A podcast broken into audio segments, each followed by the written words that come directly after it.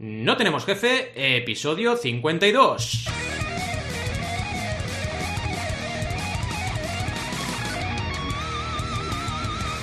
Bienvenidas y bienvenidos a NTJ o No Tenemos Jefe, el podcast donde hablamos de emprender con valores o de cómo descubrimos que el pollo puede no ser pollo. Lo que nos dé la gana. Podemos ir de lo más técnico a lo más banal. Si es que descubrir que es posible comer pollo sin comerte un pollo es banal. ¿Y quiénes hacemos este podcast? Pues Alberto González, Adrià Tarrida, Roberto Aresena y un servidor, Valentí Aconcia, todos emprendedores que disfrutamos lo que comemos. Empecemos con el tema de hoy. Como ya habéis podido comprobar, eh, vamos a hablar de algo que parece pollo, pero no lo es siendo 100% vegetal y sorprendente por su sabor y textura. Ahí queda eso. Así que tenemos un programa muy sabroso, pero además es sabroso porque tenemos un invitado que también ya veréis es muy sabroso. Vamos a verlo.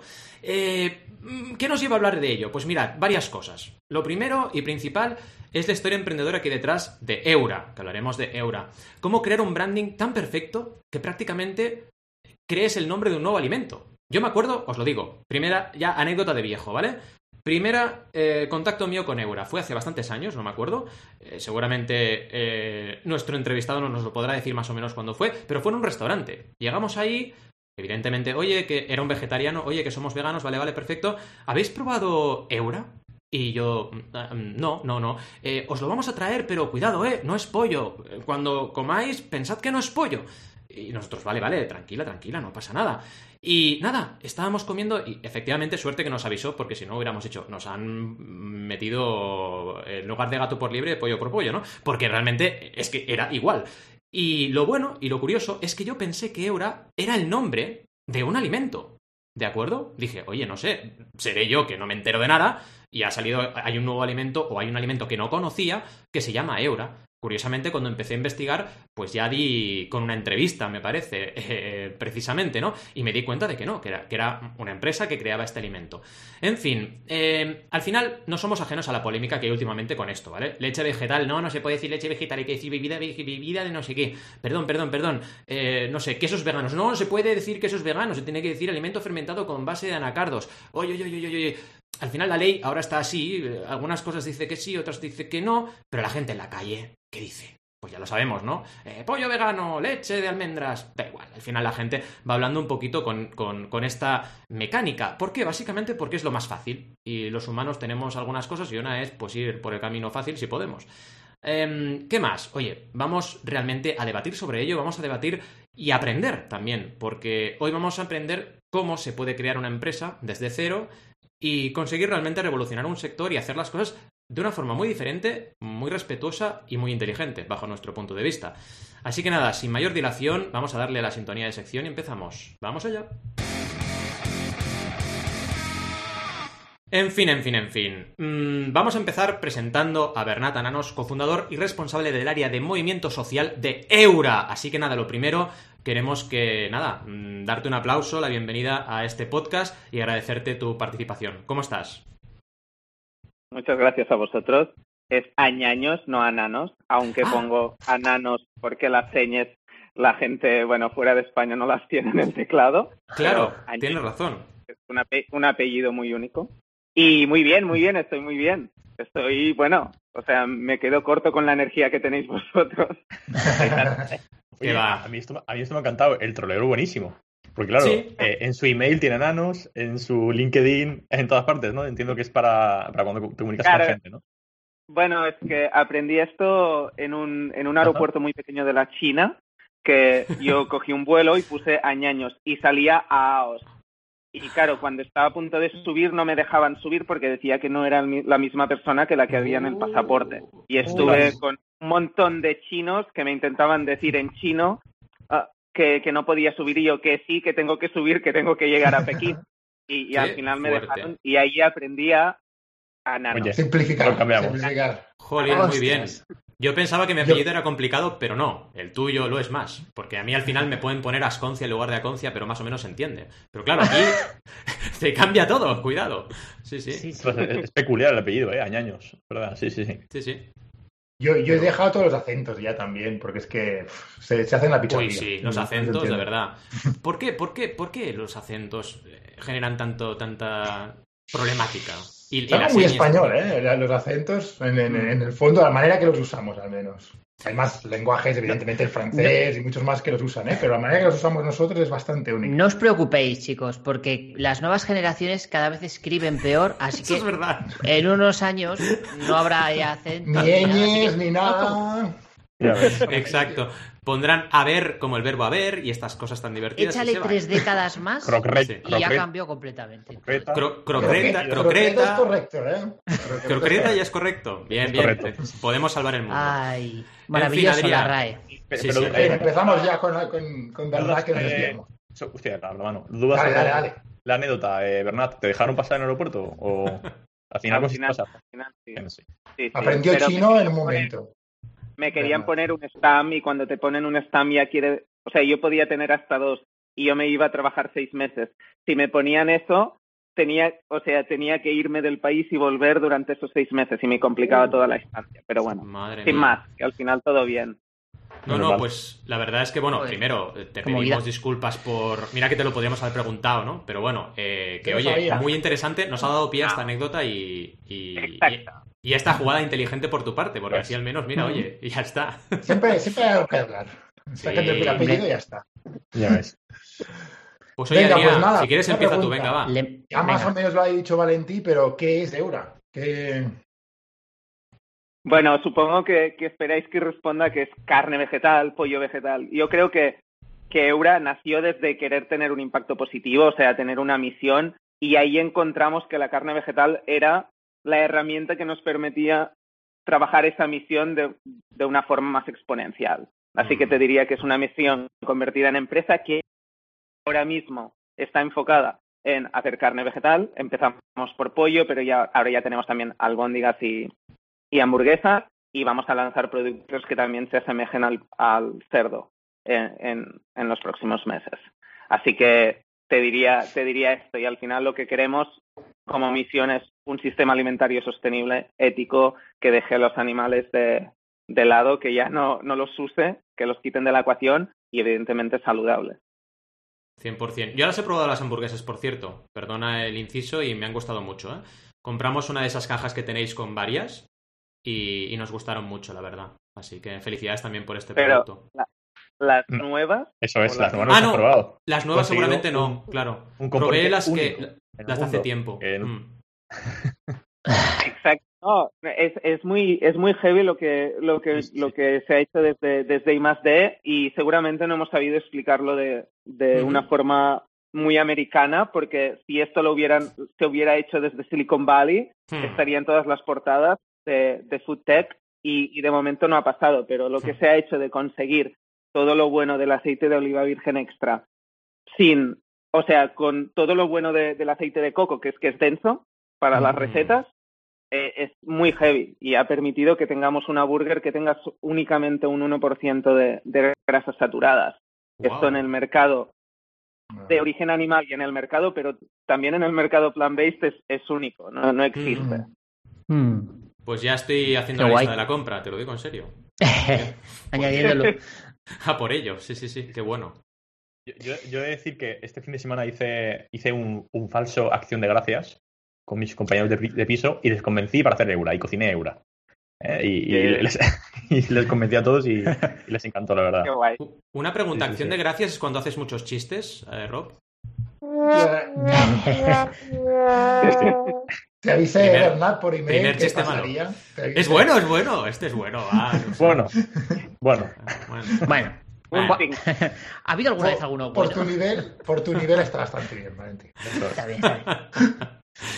Bueno, a Bernat, ¿cuándo, ¿cuándo, empezó todo esto? Es decir, ¿quién eres tú? ¿no? Explícanos un poco cómo, cómo surgió Eura y cómo llegas a, montar este, este proyecto. Vale, yo soy un culo inquieto, eso número uno. Y cuando acabé la carrera me di cuenta de que estudié marketing y comunicación y que no sabía inglés. Y dije, muy bien, gran carrera para no saber inglés. Uh, así que me hice lo fácil, ¿no? Me voy a Londres, voy a aprender inglés y de ahí pues descubrí un mundo, ¿no? Guau, me fui a trabajar a la China, después al Parlamento Europeo, después estuve viajando muchos meses, después me becaron para estudiar en, en Leeds, en Inglaterra, ¿no? No podía parar. Siempre mis planes eran de máximo seis meses porque sabía que ya me aburría, ¿no? Y, pero también me daba cuenta que cuando iba a un sitio a trabajar me sentía muy frustrado porque dedicaba muchísimas horas a cosas que no tenían un impacto muy rápido en lo que me importaba. Podían tener un impacto muy rápido en la economía de la empresa, pero tampoco era una empresa que dijera, oh, wow, está salvando el mundo. Hmm. Así que estaba un poco frustrado por ahí y, y ahí me crucé con Mark, que es el otro fundador, eh, en un curso aquí en Barcelona. Y él ya tenía una idea muy prematura de esto, ¿no? Decía, tenemos que crear productos que tengan un impacto positivo, pero y hasta era una idea embrión ahí. Y empezamos a hablar y durante, pues, mm, dos años, os diría, estuvimos, pues, creando esto. Desde el 2015 al 2017 estuvimos creando como qué es Eura, ¿no? ¿Por qué hacemos carne vegetal? ¿Cómo se llama? ¿Cómo conseguimos que la gente la llame Eura? Que lo, lo que habéis comentado antes, ¿no? ¿Cómo conseguimos hacer un producto que rompa las barreras de, de entrada? No solo a los veganos, porque los veganos seguimos siendo un 1% de la población max. Y yo quiero que mucha gente que no es vegana lo pruebe y diga, wow, esto está muy buena, está muy bueno y lo introduzco en, en mi lista de la compra. Y estuvimos dos años creando esto hasta que en abril de 2017 presentamos los primeros productos que estaban ah, en cuatro tiendas, os diría, en España. Barcelona, Madrid, me acuerdo, Málaga, Sevilla y Valladolid. Estas fueron las primeras cinco ciudades con, con Eura. Y, y sin más, de ahí pues todo el crecimiento que ha habido porque al final había más demanda que oferta y, y hemos estado solos durante mucho tiempo aquí. Así que yo creo que nacimos en un momento muy correcto y Hmm. hemos puesto unos productos que, que han gustado. Y eso, Ventana de oportunidad perfecta. Sí, el time to market, la, la gran incógnita del time to market, ahí la descifrasteis bien, ¿no? Que, Claro. que es complicado, sí, sí. Bueno. Pero buen trabajo también, porque cuando, cuando empezó todo esto, eh, Beyond Meat, Impossible eh, Burgers, un poco todo esto, ¿estaba ya pululando? ¿Los conocíais? eran inspiración. O sea, al final era inspiración pura. O sea, lo que han hecho, y yo siempre los aplaudo y cuando me los encuentro en ferias o donde sea, siempre les digo, es que habéis allanado el terreno para que muchas otras empresas lleguemos, ¿no? Y podamos hacer esto. Y lo hacemos de una forma distinta. O sea, como comunicamos nosotros, como comunica Beyond, totalmente distinto. Cuando miras los ingredientes que usamos, totalmente distinto. No digo ni mejor ni peor. Nosotros lo hacemos desde el Mediterráneo, poniendo todos los valores del Mediterráneo en nuestros productos y poniendo el activismo en nuestra comunicación. Y esto creo que sí nos hace, nos hace únicos. Sí. Pero, pero sí, sí, ya existían. Eh, existían y ya se vendían, creo, en España en algunas tiendas especializadas. Beyond, en el caso de Impossible no, porque no pueden, pero Hmm. Sí, total, total. Eh, a ver, la verdad, la, la verdad que la diferenciación yo creo también creo que está clara y, y aquí por es que me hace gracia porque eh, este fin de semana cuando me, porque yo soy mucho la gastronomía me gusta, ¿no? Y cuando les estaba contando el plato eh, les, les- les vendía también esto. Les vendía porque esto es Mediterráneo, eura, en catalán significa yebra. Estaba ahí yo contaba todo el discurso y me hace gracia como muchos veganos seguramente como yo eh, pues vamos vendiendo el discurso por ahí, ¿no? Que esto es el, el punto importante de la comunidad que ahora hablaremos más, más adelante. Em, eh, pero eh, más o menos, ¿qué etapa de financiación habéis pasado hasta ahora? Pues no, no, ha, no ha habido. O sea, estamos ahora trabajando para cerrar la primera ronda que será a principios del año que viene. Con han, han habido notas convertibles hasta ahora, pero que hay alguna noticia por ahí, pero están players como New Crop Capital de, de California o Kill United en el norte de Europa, pero se va a cerrar una ronda marzo, abril, supongo, del año que viene. Pero hasta ahora ha sido, pues, bancos, el dinero inicial y ventas. Que esto es lo bueno, ¿no? Que hemos sido una startup que desde abril de 2020 vendíamos ya. Con un producto que sabíamos que era un poco mejorable, ¿eh? Y sin más, o sea, decíamos, pero tenemos que testar, o sea, no podemos testar únicamente con nuestras familias y amigos, porque siempre nos van a decir que está bueno o no van a ser suficientemente críticos. Así que empezamos pues a vender. Abril de 2017, ¿verdad? Empezasteis a vender. Sí. Vale, vale, sí. Y éramos Mark y yo y al final pues éramos dos, era una estructura fácil, externalizamos todo lo que era la producción y esto nos permitía pues focalizarnos en, en conseguir más, más puntos de venta. Y En ventas y marketing, básicamente, ¿no? Os focalizabais más, más que nada. exacto, sí, sí, sí. Qué importante esto que comentas de que el mejor inversor es tu cliente, ¿no? Es algo que, de hecho, va muy, muy cerca de nuestra filosofía como emprendedores, de los cuatro que hacemos en ETJ, creemos mucho en esta filosofía y vaya, para nosotros lo acertasteis 100%, porque al final ese cliente es lo que en este caso ha hecho boca oreja, es lo que ha hecho que, que Eura pueda crecer y es lo que la ha hecho también sostenible. Si no tienes eso, puedes entrar en modelos un poco complicados de sostener a largo plazo. Y luego el punto importante que seguramente cuando ahora vais, vais a buscar una financiación, como que las puertas están mucho mejor abiertas, porque tenéis... Das menos equity también. Claro. Es, mucho más fácil, vaya. Sí. O sea, en algunos momentos fue, fue duro, ¿eh? No, o sea, mm, había, muchos momentos que decíamos, tenemos que levantar dinero, tenemos que mm. levantar financiación. Pero, o sea, creo que, que tuvimos la sangre fría en algunos momentos de decir, no, encontremos la forma de no hacerlo ahora porque no es el momento, no estamos en la mejor posición ahora y ahora sí creo que estamos en una posición de tenemos claro el roadmap de expansión, tenemos claros los equipos, cómo tenemos que gestionar las cosas, estamos mucho más seguros ahora y ahora podemos también poner a gente súper alineada en la misión en esta ronda, ¿no? ¿no? nos interesa el dinero por el dinero. Hay mucha gente en el mundo que quiere cambiar el mundo y estamos focalizados en encontrar a esa gente. Y, y, es muy bonito porque cuando presentemos la gente que hay detrás, es que es brutal la de gente que, que se une a Eura, a la misión, para, para empujarla. No solo desde el dinero, sino desde todo lo que saben. Claro. Bueno, un gran trabajo de comunicación por vuestra parte y, y, muy sabio también vuestro, vuestro planteamiento, ¿no? Al final, si entra alguien que mm. no va alineado, eso va a generar tensiones en, a posteriori y, no te interesa, ¿no? Es que. Es que se van a poner nerviosos con nuestro modus operandi. exacto, exacto. que llegaremos a eso porque, bueno, nos, nos encanta. Sí, sí, sí nos van, a, nos van a llamar cada 15 días porque habéis hecho esto, os habéis pasado, el tono, el no sé. Qué bueno. A nivel de equipo, que hablabas un poco de esto también, bueno, en este caso referido a inversores, pero ¿cuántos empleados sois y qué ambiciones de crecimiento tenéis? Eh, lo digo porque yo, por ejemplo, en LinkedIn me va pasando que me voy encontrando gente que, que empieza a colaborar con vosotros y me encanta porque vuestra filosofía encaja mucho con estas personas, o sea que lo hacéis muy bien eso de ir creciendo eh, alineados con vuestros valores, ¿no? Y básicamente eso, ¿cuántos empleados sois y qué previsiones de crecimiento tenéis? Somos 37 a día de hoy in-house.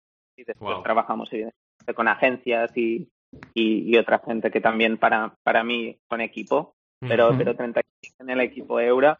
Y ahora mismo hay 12 posiciones abiertas para que os hagáis una idea. Wow.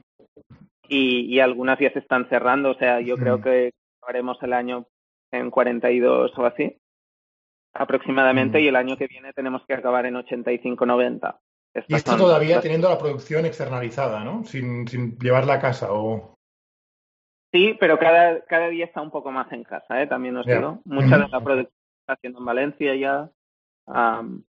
sí, cada vez hay más gente que, que ya está entendiendo toda la cadena de valor y, y al final, en el futuro, si queremos ser democráticos, tendremos que controlar esto también. Cuanto más mejor, porque nos permitirá bajar precios. Ya, perfecto. Y, aquí un punto curioso sobre el tema del recruiting y tal. Em, la gente que os llega o que aplica, ¿ya conoce vuestra cultura? ¿O cómo hacéis un poco para em, pasar ese filtro, ¿no? Porque entiendo que, bueno, lo primero que tienen que hacer es que encaje con vuestra cultura, vuestra visión. ¿Eso cómo os lo estáis llevando? evidentemente habrá gente de todo, pero yo creo que, que ahí tuvimos un acierto muy grande con Mark al inicio, que creo que la directora, actualmente directora de recursos humanos de, Eura, fue como la séptima persona en entrar en un equipo y mucha gente nos decía, ¿por qué introducís a recursos mm. humanos si sois siete? Y dois sois los fundadores. O sea, y, tres, son prácticas. Y, y era como, hostia, es que queremos crear una cultura que, que transpire y esto se tiene que crear desde el inicio y Mark, ni Mark ni yo somos especialistas en esto. necesitamos expertos que sepan cómo hacer que esto pase, ¿no? Y, y esto permite que lleguen centenares de, de perfiles cada semana súper alineados que cuando los ves dices, wow, y que a veces nos hacen vídeos y hacen como formas súper creativas de presentarse y pienso, guau, es que cuánta gente bonita queriendo cambiar las cosas, ¿no? Que es mm. fuerte que quieran trabajar aquí. Porque yo, yo me acuerdo que cuando tenía 18 o 19 años, había dos sitios donde quería trabajar. Uno era National Geographic y el otro era Lego. Y hubiera Oh. hecho cualquier cosa para trabajar en estas dos empresas y que ahora haya centenares de personas que, que dediquen esta energía a hacerlo en Eura, wow. Mm, Es- es, muy bonito. Bueno, es súper Es una pasada. Sí, sí, sí, sí, sí. Sí. Y, y perdona, ¿eh? yo eh, es que aquí tengo bastante curiosidad por sobre todo el tema que sí que he visto que un perfil que buscáis bastante es el de. eh, perdona, perdona, voy a decirlo mal, ¿eh? porque no, no sé el expuesto exactamente, pero la verdad es que iba a decir, pero no, no me acuerdo expuesto exactamente. Pero bueno, eh, al final, eh, el equipo de I+D para hacer productos plant-based, ¿no? Que no, sé, cu- no recuerdo el nombre del perfil, no será biólogos que eh, son Depende. gastronómicos. Sí, Hay, tenemos gastrónomos, tenemos biotecnólogos, tenemos ah, tecnólogos, bueno, en realidad todo, tecnólogas, tecnólogas de, las al- de los alimentos, biotecnólogas y gastrónomas, porque no solo hay chicas en el equipo de I+D ahora Mm. mismo. Estos son los tres perfiles que están en el equipo, pero en un futuro habrá mucha gente especializada en cosas muy, Muy muy concreto. completas. grasas. Por ejemplo, la, la Head of RD ahora mismo está focalizada en grasas, únicamente, mejorar la grasa, porque Claro. es el gran reto de la industria plant-based. Porque una de las grandes barreras y de los grandes mensajes que se van a lanzar contra la industria plant-based Sí. será, ya, pero son ultraprocesados, ya, pero tienen Sí, mucha grasa, ya ves. ya, pero... Mm. Y, Y ahí estaréis. y ya avanzamos y los productos que lanzamos ya rompen todas estas barreras, pues, pues Es mejor. adelantarte al problema, 100%. Total. Claro. 100%. Mm. Exacto. Claro, y, y- y estos perfiles en Cataluña, por ejemplo, que es donde os encontráis, ¿os es fácil encontrarlos o tenéis que buscar fuera para encontrar este tipo de perfiles? Bueno, os tengo que decir que mucha gente se ha movido a vivir a Barcelona. Bueno, mucha. A ver, somos 38, eh, tamp- 37, tampoco, tampoco tanta. Pero y hay varios perfiles que han venido a vivir a Barcelona por, por trabajar en Eura. Y, y ahora ya estamos buscando perfiles que ya están fuera de las fronteras de España, que de España, están por Europa. Y, y nos llegan perfiles de Silicon Valley también. Porque Sí. al final hay gente que ha ido ahí y también quiere vivir en otro sitio. Y Barcelona es una Mm. ciudad que es atractiva para vivir. Sí. Así que tenemos esta suerte también. Y, y ahora Sí, con sí, el sí. tema, perdona que me cuele aquí, Rob, eh, ahora con el tema del teletrabajo, eh, ¿también la gente se desplaza? ¿Cómo lo tenéis montado? ¿La gente está trabajando más desde casa o, o se desplazan a un sitio en concreto? Ah, Estamos trabajando muchísimo más desde casa. Yo hoy, estoy en casa.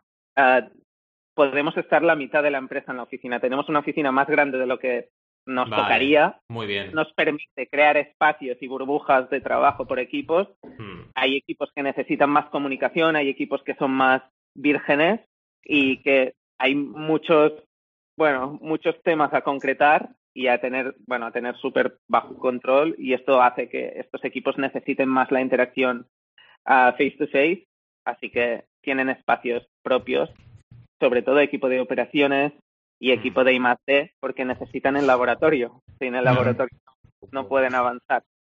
Pero, pero bueno, esto, o sea, el tener una oficina grande nos permite Ayuda crear burbujas de que no nos toquemos mucho entre equipos.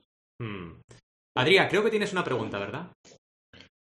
Sí, bueno, una pregunta que es que no- a mí personalmente, yo que también tengo background de marketing, me encanta vuestro marketing, ¿no? Y, y tú te defines como responsable del área del movimiento social, ¿no? Y me encanta cómo estáis creando comunidad. Explícanos cómo lo enfocáis para crear esta comunidad que, como decía ya Valentí, como decía también Roberto, ¿no? Que ellos son como vuestros abogados casi, ¿no? Advocates, como se dice en inglés. Ah, ¿Cómo lo hacéis y cómo, cómo lo, cómo lo, ah, lo enfocáis? Palabra que le encanta a Valentí, por cierto. Enfocar, enfocar es una palabra magnífica porque ya lo sabéis que viene de foca. Ya está. Podemos seguir, podemos seguir. Ay, Dios. Ah, yo creo que, que hay algo que es, que es importante mencionar, que es que lo hacemos porque nos creemos que debemos hacerlo así, porque creemos que es la mejor forma de tener un impacto en lo que, en lo que hacemos. No nace desde los KPIs a crear un departamento de social movement, porque no pasaría ningún filtro, porque dedicamos muchos esfuerzos a hablar de un problema que no es el problema de Eura, es el problema del sistema alimentario y del mundo. Y, y creo que, o sea, esta apuesta de, de sacar esta parte comunicativa de la misión de marketing, porque marketing tiene muchísimos retos, muchísimos también. Mm. Y tener un equipo que solo se focalice en hablar de la misión, creo que es una parte del éxito de, de crear un movimiento y no una- únicamente un producto, ¿no? Y, y ahí voy a otro tema que, que cuando pensamos en Eura y cuando tenemos reuniones generales de, de, empresa hablamos siempre de dos productos. Tenemos un producto que es el producto, el alimento, que tiene muchos productos dentro de él, pero tenemos otro producto que es el de concienciar a la sociedad. Hay un problema que es enorme, un problema que cada vez se está hablando más en medios, pero que si salimos a la calle, yo bajo aquí, a calle Marina de Barcelona, la mayoría de la gente no sabe que es una de las industrias que contamina más, que Totalmente. cuál es la situación de las granjas en España, no hace falta ir a China, um, que, cuál es el impacto de una bandeja que se encuentra una persona en un supermercado. Esto es, estamos súper desconectados de, de, la comida en general, ¿eh? De un aguacate tampoco sabemos el impacto, pero nosotros ponemos el foco en la carne porque es, son los productos que se comen más, número uno, segundo, que tienen más impacto y, y número tres, que ya hemos descubierto cómo reemplazarlos que ya se puede hacer carne vegetal, que si ponemos todos los esfuerzos que se están poniendo en hacer carne de origen animal, en hacer carne vegetal, iremos mucho más rápidos en hacerla mejor, más barata, más democrática. Sí. O sea, el mundo no lo cambiará Eura, lo cambiará la industria en sí. Y cuando los grandes players de, de la industria cárnica pongan todos los millones, todo el know-how que tienen en, en hacer carne vegetal, ahí es que no tendrá sentido usar a los animales de, de maquinaria. Que, bueno, ya no tiene a nivel ético, pero es que ya a nivel eficiencia y económico y de márgenes no va a tener. Yo creo que esa es la clave. Cuando, cuando se llega a ese punto que la carne sea lo suficientemente buena y sea más barata, es que no va a tener sentido. No. Y aparte hay algo que al final esto va de generaciones. Los millennials, pero sobre todo la generación Z, ya están súper desconectados de, de, dónde provienen los alimentos. Mm. Ya no han visto um, cómo se mata un cerdo en la granja de su abuela. Ya esto no está pasando. O sea, ya no estamos conectados con esta parte tradicional de cómo pasaban las cosas. La gente mm. ya va únicamente de formatos en bandejas. Y al final, cuando haya un, o sea, exista una bandeja de carne vegetal que se parezca a pollo y pollo eh, a un mismo precio, la gente va a decidir la carne vegetal. Mm. Sí, sí. Hay Creo una. yo. Sí, sí, sí. Estamos. Bueno, creo que la mayoría estamos de acuerdo, pero bueno, ya iremos matizando, ¿no? Una cosa que me, me encanta de vuestro marketing que quería poner aquí en esta pregunta es eh, el, el, la frase esa de al statu quo no le gusta esto o no le gusta esta nevera. Tenemos el imán nosotros en casa y es muy valiente. Es muy valiente, yo os aplaudo personalmente y también por los valores que compartimos, pero es valiente vuestra manera de comunicar. Y a mí personalmente me gusta porque además lo hacéis con, con vuestra visión de la, de la, realidad, pero además con mucha elegancia, ¿no? Sin entrar a, a realmente a, al ring, haciéndolo con mucha elegancia, pero, pero a la vez siendo muy, siendo muy fuertes. ¿Esto de dónde, de dónde os viene? Es decir, ¿es un tema de, de, cómo sois vosotros, que lo habéis sabido trasladar? ¿Es un tema que se ha ido creando orgánicamente entre vuestro equipo de marketing y la manera de comunicar que tienen? Es, ¿Cómo bueno, se ha producido esta alquimia, no? Yo creo que tanto Mark como yo, son, yo me considero activista y Mark viene del activismo puro de, de grabar granjas, ¿no? A los 17, claro. 18 años. Claro. Así que al final es trasladar el activismo a la empresa y, y, mm. y, enseñar que también de las empresas deben ser parte de la solución, ¿no? Que muchas veces es como, oh, empresa mala, incluso nosotros recibimos este tipo de comentarios, ¿eh? Mm. Y es como, no, no, las empresas podemos promover una mejor economía, crear mejores sí, sí. sitios de trabajo, etcétera, etcétera. Claro. Así que, y, y, este tema de, del statu quo al final, hay mucha gente interesada en que no se sepa el coste de la carne. Mucha. Mm. Hay muchos millones dedicados. Bueno, si ves los presupuestos de la Unión Europea, te quedas. Pero, bueno, eh, y yo sí, me quedo en shock de los millones que se dedican a intentar salvar un sistema que es obsoleto, que no se dediquen esfuerzos como está haciendo Canadá, por ejemplo, a, a promover hubs de innovación en plant-based, para en un futuro ser los líderes en, en esto. No, no lo entiendo. O sea, que la mitad de, del presupuesto de la Unión Europea siga yendo a la agricultura y ganadería tradicional y que no se dedique una parte de este esfuerzo a intentar transicionar y a crear un, roadmap para los próximos, yo no digo el año que viene, los próximos claro, claro. 30 años. ir pasando paso a paso sin dejar nadie atrás, que los ganaderos que quieran transicionar puedan transicionar, pero la información que esto no está pasando y es, es mm. una pena. Es una pena que esto no pase y que en paralelo pasen iniciativas como que al final no ganó, ¿no? La de intentar que se llamen discos vegetales las hamburguesas vegetales. Exacto. Que, que, dediquemos esfuerzo a debatir estas cosas es, es irresponsable por parte de las instituciones y de los partidos políticos que ponen estas iniciativas en los parlamentos, porque no tiene ningún sentido. Y ahí también, y he tocado la Unión Europea, que es muy fácil, pero también toco el gobierno español y, las y los regionales de, de, Cataluña, que es el que nos toca más, de, wow, hmm. dejad de hablar de Agenda 2030 y Agenda Verde si no ponéis la carne en el centro. O sea, sois hipócrita. O sea, no, no podemos únicamente hablar de kilómetro cero, eco, porque esto es muy bonito y ya sé que mm. abraza a todo el mundo, pero debemos empezar a, mirarnos más a los ojos y mm, no te abrazo, trabajemos juntos, pero ah. no podemos abrazar ciertas cosas porque van en no, Totalmente. Porque la gente Perdón, perdón. Eh, nada, simplemente un apunte. La, gente eh, muchas veces desconoce esto, pero lo que tú decías ahora, Bernat, es muy importante. La gente que tiene el poder, que lo conoce, que conoce esta realidad, ostras, no sé, poner un poco de su parte para intentar transicionar, como decías tú, para mí debería ser lo lógico. Eh, pero bueno, en fin. Yo entiendo que da miedo el statu quo. A, a veces a mí he recibido algunos mensajes a veces que digo, wow, da respeto. Y, entiendo que los políticos reciben muchísimas más presiones que Bernat Añaños. ¿eh? Claro. Y hay millones detrás y hay, bueno, hay muchos tejemanejes en política. Así que, entiendo el miedo, pero yo espero que, que, seamos valientes y sobre todo que lo hagamos desde, desde tender la mano. ¿eh? Eura no va en contra de un ganadero, va en contra de un sistema que hace que el ganadero encima no se gane bien la vida, que tenga que trabajar muchísimas horas, que tenga que contratar a falsos autónomos, que son los que encima están trabajando con en una situación súper precaria, que se están infectando del COVID porque no pueden, no tienen distancia de seguridad. O sea, el sistema está roto. o sea, la forma en cómo hacemos mm. carne está rota. Y se está intentando salvar desde subvencionar, desde Europa, para que la carne siga estando al precio que está, pero no se ponen soluciones, se ponen parches. Y hay demasiados parches. Sí, sí.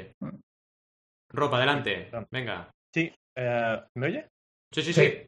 Ah, bueno, vale, perdona, que me habéis perdido. No, yo, yo eh, comentando lo de eh, lo que decía Bernat, aquí hay decir dos cosas. bueno, la primera, lo importante que es lo que está diciendo el movimiento social, realmente, porque todos estos cambios que está diciendo para mí por el movimiento social, al final la Unión Europea hará X o Y, los políticos harán X o Y cuando este movimiento social eh, eh, por, eso me parece súper importante que recalquen tanto esto dentro de Eura, porque saben que es el pilar fundamental para que esto pase. Y luego, mm. hablando un poco de lo que comentaba sobre la generación Z, me, apetecía hacer un poco de spam de valor y compartir eh, por el chat del directo un documental que se llama Dentro del Matadero Español, del Estado español, que, bueno, que es de la gente detrás tras los muros, que grabaron varios desconocidos durante el, ganaderías y mataderos de, de, España.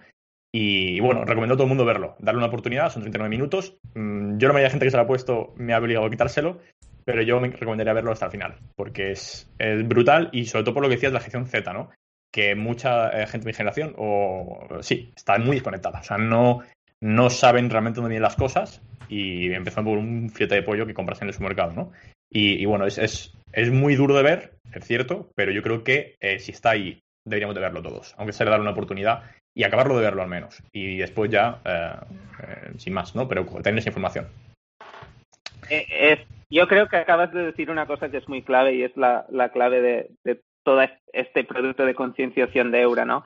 La información es poder y ahora mismo no había información.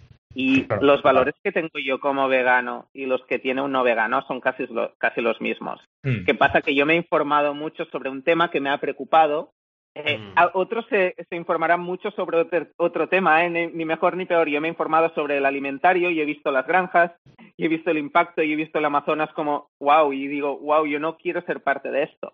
Así que yo creo que se ponga la información sobre la mesa es súper esencial y que son durísimos. Este documental es durísimo y hay muchos muy duros, pero deberíamos verlo. Yo cuando fui a a Auschwitz, me acuerdo que dije, yo, si yo fuera presidente, obligaría a todo el mundo a pasar por aquí. Mm. Pues también obligaría a todo el mundo a ver lo que, lo que está detrás de los muros de una granja, porque nadie quiere ser parte de eso. Y nadie quiere ponerse ese alimento en la boca tampoco, si sabe cómo está. Total. Y eso es súper importante, porque está súper romantizado las vacas libres. Bueno, ah, La no es- vaca que ríe. la vaca que ríe. Y, Bernat, cuando tienes un peque, esto también te lo puede decir Adrián y seguramente muchos amigos que tengas, eh, es una cosa exagerada. Nuestro peque, bueno, de nacimiento es vegano. eh, y claro, es que los cuentos, todo el rato es la granja La feliz, granja feliz. la vajita y el feliz. cerdito y el granjero, y es todo el rato, ¿eh? Pero es que es todo el rato, pam, pam, pam, pam. Y claro, al final, ¿qué, qué va a pensar un niño? Pues eso, que los animales viven felices en la granja, es que no hay más. Eh, A no ser que se lo cuentes, lo que hay, pues van a pensar lo otro. Claro. Pero bueno, yo aquí que soy, soy muy positivo, el- el- creo que fue el año, el año pasado di una clase en, en la UB y, y tenía generación Z en pura esencia. Eh, 19 años, creo que eran 150 personas y hice como una mini encuesta, ¿no? Y creo que la mitad ya no comían o casi no comían carne. Sí. Y No, era es que como, además- oh, wow, Sí, sí, esto sí, es sí. muy. Yo soy positivo también en ese La sentido, gente- ¿verdad? Sí, sí, sí. esta gente van a crear las familias del futuro. Y son la mitad Mm. ya casi veganos. Sí, sí, sí. Total. 100%. Total. Sí, sí, sí, 100%. Y, y otro punto importante que decías aquí de, de- de que siempre se retra- retransmita que no vais en contra, ni vais aquí a fastidiar, sino a- el otro punto me parece muy, muy importante recalcar de, oye, venimos aquí a cambiar las cosas, pero no a dejar la al ganadero sin trabajo, Mm. con la mano, súper positivos y, y ayudar a todo el mundo. Aquí Mm. no queremos nada fastidiar a nadie, que, que es el mensaje que suele coger la gente de primera, ¿no? Que- Querías comentar, Rob, un tema de una, de una acción en concreto, ¿verdad? Sí, sí, pasa es que he visto que Bernat iba a comentarme algo y ahora se, lo, se lo digo. Perdón. Bueno, no, que siempre lo digo, yo siempre, y aparte siempre pongo se- sobre la mesa que si realmente la industria alimentaria, y ahora pongo solo la de España, que es líder en el mundo, o sea, exportamos millones y millones de toneladas de alimentos, o sea, está súper súper eficiente, es casi perfecta, estándares de calidad altísimos. Si ponemos todos los esfuerzos de esta industria en hacer una industria que tenga un impacto positivo en el mundo, seguramente España puede ser líder en la alimentación del futuro, una alimentación sostenible y seguramente los márgenes pueden ser muchísimo más grandes. Y por eso yo me gustaría que, los que el gobierno de España se, se pusiera a crear un- una hoja de ruta ¿no? de los próximos años de cómo transicionamos y cómo hacemos de España un líder en algo que es evidente que será el futuro. Solo hace falta mirar el norte de Europa y Canadá, que normalmente siempre van un poco adelantados en todo, e intentar hacerlo mejor, porque en esto España es mejor que el norte de Europa y Canadá en alimentación. Total. Y, y creo que tenemos una oportunidad de oro de, de hacer de esto una, una oportunidad económica y, bueno, Sobre todo Eh, cuando estamos en una economía que, que no tiene industria. Estamos poniendo toda la industria que hay. Y apostar por una eh, así del futuro. En Mm. largo plazo sería esencial. y crear un sistema que, que repoble también las zonas más, más dejadas de España, ¿no? La España vacía que, que existe, ¿no? Y, y hay mucho trabajo, hay mucha proteína con real Ya ves. A cultivar y, y muchos trabajos nuevos a crear, mejores Mucho por trabajos, descubrir. Claro. mejores situaciones, bueno. Sí, sí. Yo creo que hay, que hay muchos documentos ya, hay muchos estudios de, en Latinoamérica de cómo sería una Latinoamérica sin carne y produciendo carne vegetal y se crean más trabajos, mejores trabajos, más bien pagados, más formados. Qué bueno. Totalmente. un win-win en Y oye, toda además. Total. Si un tío como yo, que nací en Argentina y llegué a Barcelona a los 8 años, puedo ser vegano, ya está. O sea, si un argentino se puede hacer vegano, el, el mundo puede cambiar. Hay que ser positivo, no hay más. Totalmente. Pues justo con, con esto que comentabas, Bernat, y con el tema de información, eh, hace muy poco eh, colgasteis un cartel enorme en Madrid diciendo que, las hamburguesas de carne contaminan más que los coches. Yo creo que ya has explicado el, el por qué lo hicisteis, creo que ha, quedado más que claro, pero bueno, si quieres hacer un matiz, por supuesto, hazlo. Pero sobre todo, ¿qué, re- qué resultados habéis tenido y, y cómo, eh, cómo habéis visto esa campaña a nivel de, de marca y de marketing? nació, nació puramente de poner el debate sobre la mesa. O sea, a veces tienes que ser un poco más sharp para, para que realmente se hable de algún tema. A mí me gustaría que no, no hicieran falta estas lonas y que ya pasase de por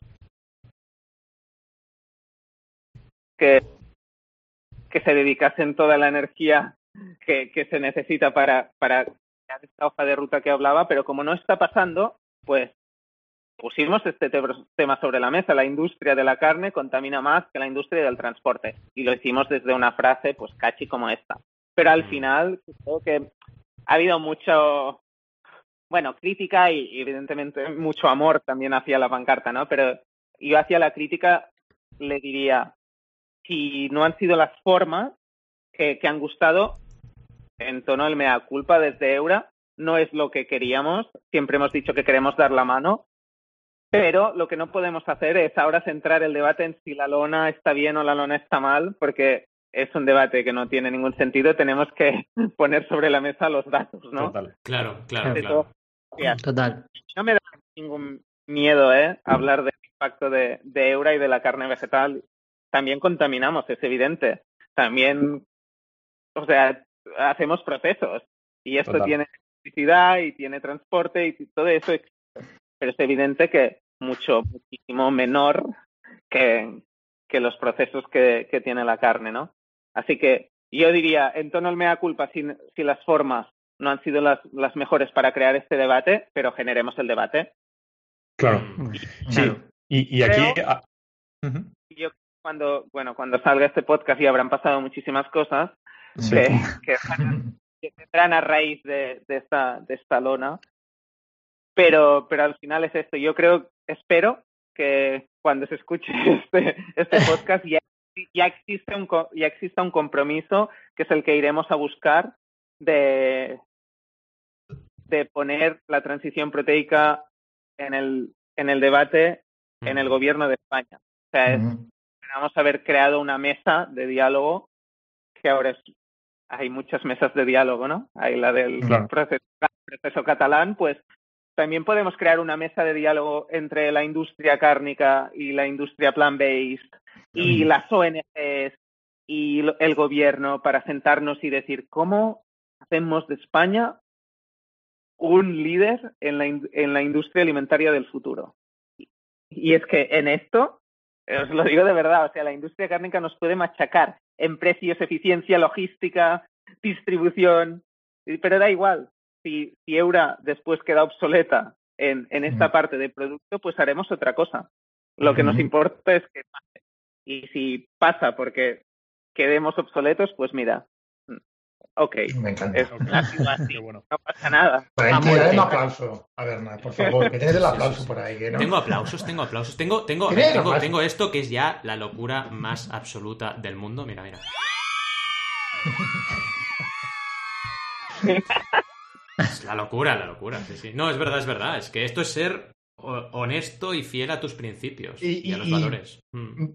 Purpose based, ¿no? Mission based. Es una, una empresa que, que realmente el producto es lo que te permite, y el dinero, sobre todo, es lo que te permite hacer tu misión, básicamente. Es una herramienta, pero si, imaginaros que al- en el futuro descubrimos que creando un equipo de 2.000 chefs que van a todas las escuelas de gastro- gastronomía del mundo tenemos más impacto, pues haremos esto. Pondremos Ujú. 2.000 chefs educando a los cocineros del futuro. Hay, o 3D printing, hay muchos temas que seguramente Sí. tendrán en el futuro y que puede que tengan un impacto mayor al que tenemos ahora, pero ahora mismo con la situación actual lo que te- tiene más impacto es carne vegetal y es por eso que lo hacemos. Pero si se- nos quedamos obsoletos por ahí, quién sabe, puede que nos convirtamos en un medio de comunicación en unos años, no sé. Ujú. Total. Qué bueno, qué Mm. bueno. Qué guay. Y bueno, y comentando un poco tema marketing ligado a la pregunta que te había hecho Rob, eh, es verdad que hay mucha gente que ve vuestro marketing con, con cinismo, ¿no? Eh, un poco qué opinas sobre esto, ¿Qué le, qué le decís a esa gente o cómo intentáis transmitirle a esa gente que, que puede estar equivocada. No sé, yo recibimos muchas críticas porque al final hablamos de, de una cosa que tiene una implementación 100% en nuestra cultura y en nuestras Mm. tradiciones y en algo que es, es que no, o sea, es worthless, eh, tiene demasiado valor que es el, el plato favorito que me hace mi abuela, la barbacoa que hago con mis amigos el domingo, 100%. Ah, el plato que me hicieron el día que me casé O sea, esto es que son los mejores momentos de mi vida y Mm. en casi todos siempre hay carne en el centro. Y es que la conexión con la carne es, es casi espiritual, te diría. Es una institución de por sí la carne Sí. en nuestras vidas. Son los mejores momentos. Y, y entiendo que muchas veces esto levante ampollas, pero lo único que queremos hacer es que siga existiendo carne, pero una carne mejor. Y que podamos seguir comiendo hamburguesas nosotros, pero también en 50 generaciones también puedan seguir comiendo hamburguesas. Y todos los datos dicen que si seguimos comiendo como comemos, no habrá 50 generaciones que puedan vivir bien en este planeta.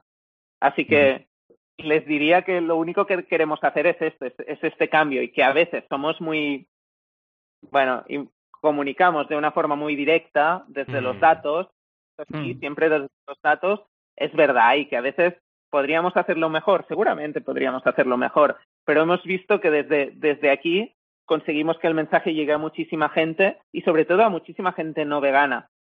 Porque tampoco queríamos crear unos mensajes que se quedaran en ese 1%, ¿no? Y que, que Claro. crear claro. como un dios dentro del veganismo, ¿no? Que no queremos ser esto, queremos llegar a, Mm. a mi tía, a mi amigo no vegano y, y al chef que tiene un restaurante que, que también le llegue este mensaje, ¿no?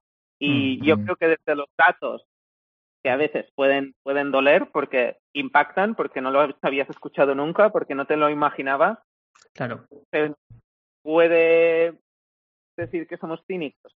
No sé, no sé si Mm. cínicos Yo- a veces podemos que parecer importante. fuera de todo. Y no, Rebeldes. no vamos en contra de las hamburguesas, de verdad, o sea, Claro. ya, ya, amamos ya. las hamburguesas, amamos las barbacoas, y yo amo los platos favoritos que me hacía mi abuela cuando tenía tres años, Mm. Pero no me gustan las consecuencias de estas tres. Claro. O sea, Mm, quiero mm. el plato de mi abuela sin carne de origen animal, quiero la barbacoa sin carne de origen animal y quiero la hamburguesa sin carne de origen animal. Y es que no, las diferencias no se van a notar. Claro, Yo también pensaba. Sí, no, yo iba a decir que aquí, Sí, sí, eh, lo que decimos de mission, mission driven, eh, purpose driven, de al final, eh, un poco creo que está, o al menos quiero confiar en el futuro de las empresas que van a pasar de ser menos entes a ser más humanas, que es un poco lo que creo que, eh, que hacen muy bien Eura, ¿no? Eh, oye, mm, hay que decir que no. Tampoco tienen por qué. eh, y, y- y en el- y en ese no hay tanta gente que se va a unir y que se va a unir tres veces mejor que si intentas caer bien o hacer como que eh, o aquí eh, vamos a ocultar todo, vamos a hacer todo bonito, porque no, no es el caso. O sea, y, y, vamos, yo, yo, eh, yo creo que, que es es súper Ser lo que estoy transparente. ¿no? Y honesto. Sí. veces hemos dicho que nos hemos equivocado o que sí, y somos transparentes cuando decimos durante mucho tiempo teníamos una bandeja que era de plástico 100%, pero porque no encontrábamos mejor manera. Claro, Y lo que claro. no podemos es parar la empresa, parar la distribución. ser un Keep error. going, pero keep improving. O sea, es- Correcto. No, además, lo bueno es que, es que argumentáis, que estáis ahí en, en el hilo del debate, que yo creo que es lo que hace matizar siempre vuestros mensajes y que la gente os acabe comprendiendo. Y también hay una cosa importante, quien se enfada, tú no puedes controlar que alguien se enfade con lo que tú dices. Es decir, Claro. es lo que tú comentabas ahora. Hay gente pues que realmente reacciona así porque le tocas una parte esencial de su historia vital y, y no quiere reconocerlo o no quiere mm, enfrentarse. No digo reconocerlo, enfrentarse a ese dato, digamos, ¿no? Mm. Pero eso es muy difícil de evitar. En cambio, eh, lo que sí puedes decidir es cómo hacer tus acciones. Y al menos, Claro. si sois coherentes con vuestra misión, debéis, debéis hablar y debéis comunicar las cosas, 100%. y, y lo haremos cada vez más. Estamos pensando formatos de ser súper transparentes, aún más. Mm. O sea, a mí me, me- a mí me gustaría como empresa, aún nos quedan pasos, ¿no? Pero que las reuniones generales pu- pudieran ser en streaming en un año, que la gente Wow. pudiera ser parte de esa reunión Qué general. bueno, qué bueno cuando, eso dices. cuando definamos los objetivos, se definan con la comunidad que, que le interese, escuchando los objetivos que Eura, ese equipo que ahora está, en- está haciendo Claro. esa misión, pero que mañana puede que sea otro equipo, define como los más importantes para tener el impacto positivo que, que queremos, ¿no? Y algo que decía Rob, ¿no? Yo creo que las empresas del futuro solo son las que integran lo social y lo económico. Si, si solo se integra lo económico, es que no va a pasar. O sea, vas a fracasar. No, ya no vale crear una empresa y poner maquillaje, oh sí, tengo estos valores, oh sí, esta misión. Pero Mm. tiene que nacer ya desde, desde la misión, si no es que te vas a quedar para atrás. Total. Mm.